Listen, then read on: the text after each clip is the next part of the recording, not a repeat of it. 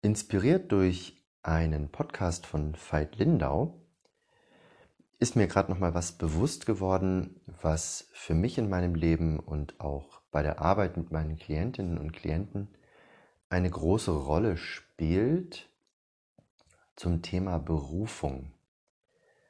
Viele Menschen kommen zu mir, um sich selbst zu verwirklichen und ihre Berufung zu finden um das zu tun, insbesondere beruflich, das zu tun, was besonders viel Sinn ergibt oder was sich zumindest auch nach viel Sinnerfüllung anfühlt. Ob das Ganze immer so viel Sinn ergibt, sei aus unterschiedlichen Perspektiven sehr unterschiedlich beurteilt. Aber es geht um dieses subjektive Gefühl von ich mache etwas Sinnvolles. Ich bin an der richtigen Stelle im Leben gelandet und ich lebe da etwas Tieferes aus mir heraus. Selbstverwirklichung, Entfaltung der eigenen Potenziale. Und ich habe für mich festgestellt, dass ich auf dem bewussten Weg meiner Berufung erst seit relativ kurzer Zeit unterwegs bin, vielleicht so ungefähr, wo ich 40 war, habe ich mich intensiver damit auseinandergesetzt.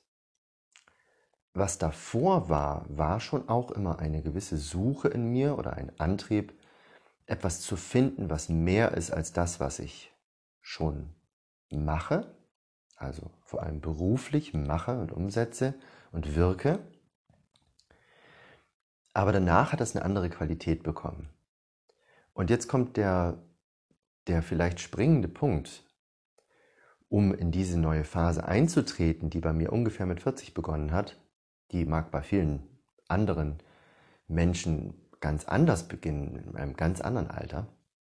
Aber um da einzutreten, ist mir nochmal bewusst geworden, war eine Phase davor nötig, die auch etwas mit der Berufung zu tun hat, die genauso dazu gehört, nämlich eine Erfahrungsebene von Selbstverwirklichung, die eher ich möchte jetzt mal sagen, ego geleitet ist oder vielleicht sogar fremd geleitet ist. Da gibt es dann so Phasen, wo man zum Beispiel die Ansprüche von anderen erfüllen möchte, dass man beruflich etwas macht, weil die Eltern gesagt haben, das solltest du werden. Oder eine vielleicht spinnerte Idee in einem herumschwebt, wenn ich diesen oder jenen Beruf ausübe, dann bin ich in meiner Berufung und dann fühle ich mich wohl und dann mache ich das Beste aus mir und aus meinem Leben und aus meinen Gaben, wo man durchaus, wenn man dann da ankommt, feststellt, feststellen kann, ha, das war es jetzt irgendwie doch nicht. Ja.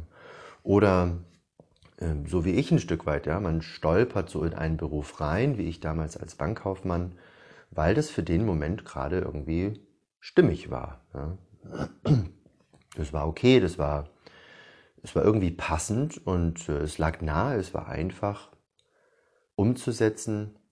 Und ich habe tatsächlich damals auch ein Stück weit mich sehr wohl gefühlt in meinem Beruf und in meinem Betrieb, in meiner Bank und äh, in den Tätigkeiten das hat für mich eine ganze Weile, viele Jahre wunderbar funktioniert und ich war mir dessen damals nicht bewusst, dass es jetzt Berufung gibt oder Berufung äh, sei, wo ich drin war, aber ich habe mich wohlgefühlt. Und ich habe da verschiedene Dinge ausgelebt, auch, ich habe es jetzt mal spinnerte Ideen genannt, aber dahinter stecken oft tiefere Bedürfnisse, Bedürfnisse, die vielleicht auch als Kind nicht befriedigt wurden, Bedürfnisse nach oder nicht ausreichend befriedigt wurden, Bedürfnisse nach Anerkennung, nach Wertschätzung. Und wenn ich das dann im beruflichen Sinne erfahre, was meiner Wahrnehmung nach viele tun bis zu einem gewissen Punkt und dann irgendwann nicht mehr und sich dann fragen, oh, ist das eigentlich meine Berufung oder nicht? Aber bis zu dem Punkt, wo sie die erfahren, fühlt sich das Ganze erstmal meistens gut an. Es ist okay, es ist stimmig.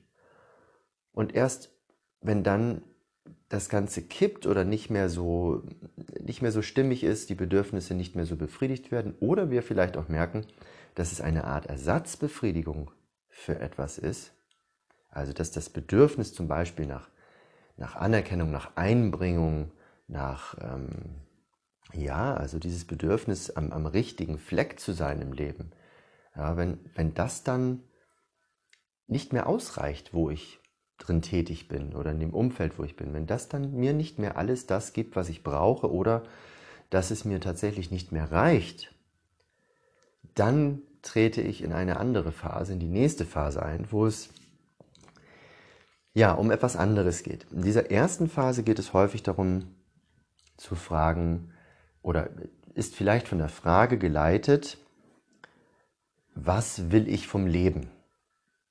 Ja, was will ich eigentlich? Was will ich eigentlich wirklich?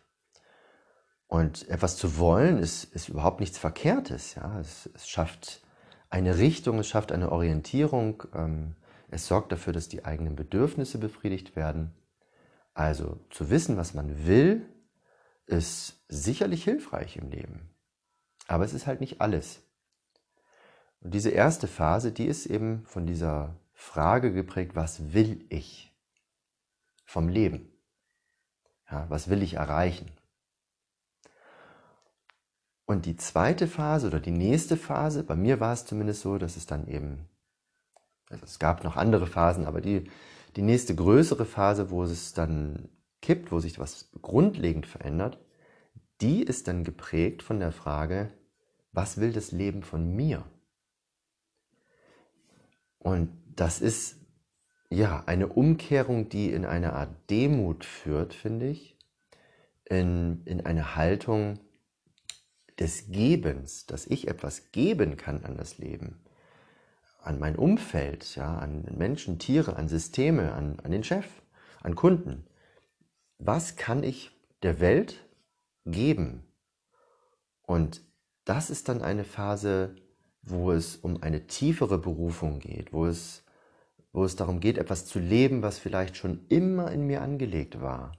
Talente, Gaben, Interessen. Woran habe ich Freude? Wo kann ich wirklich eintauchen? Wo kann ich komplett ich selbst sein? Wo kann ich wirklich ich sein? Abseits von irgendwelchen Anforderungen, Ansprüchen und Erwartungshaltungen von außen. Wo kann ich tatsächlich mein tiefstes Inneres, was ich schon immer war, zum Ausdruck bringen.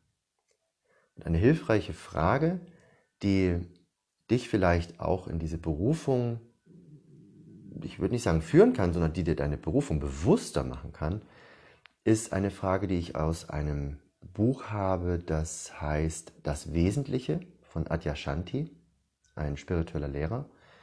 Und ähm, der der stellt eine Frage, die erstmal ganz simpel anmutet, aber die hat mich tatsächlich zu ein Stück weit mehr Bewusstsein über meine Berufung geführt.